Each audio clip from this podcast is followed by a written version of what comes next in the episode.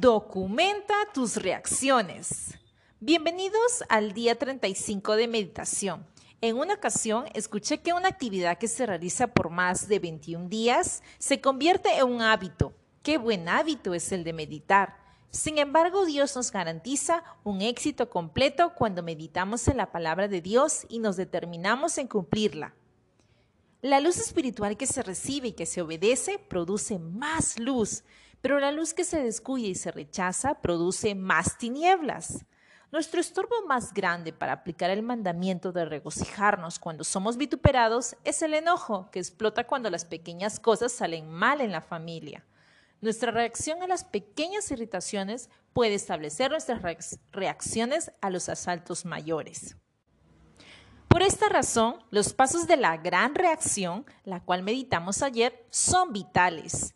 En tu diario en este día te animo a reunir a tu familia y juntos meditar en estos puntos. Selecciona una área en la cual anteriormente reaccionaste mal y escribe qué hubiera pasado si hubieras aplicado estos pasos.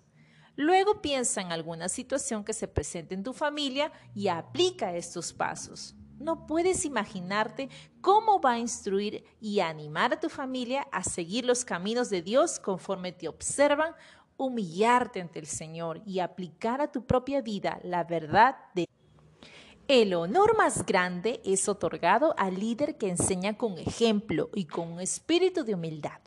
El enfoque en tu familia sigue el ejemplo de David, quien hizo de su casa una prioridad. Entenderé el camino de la perfección cuando vengas a mí. En la integridad de mi corazón andaré en medio de mi casa. Salmo 101, 2.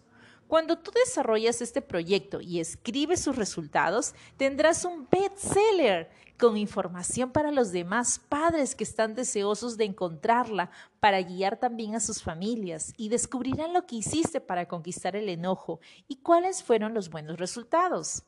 A través de Cristo nuestro Señor, Viv Gather.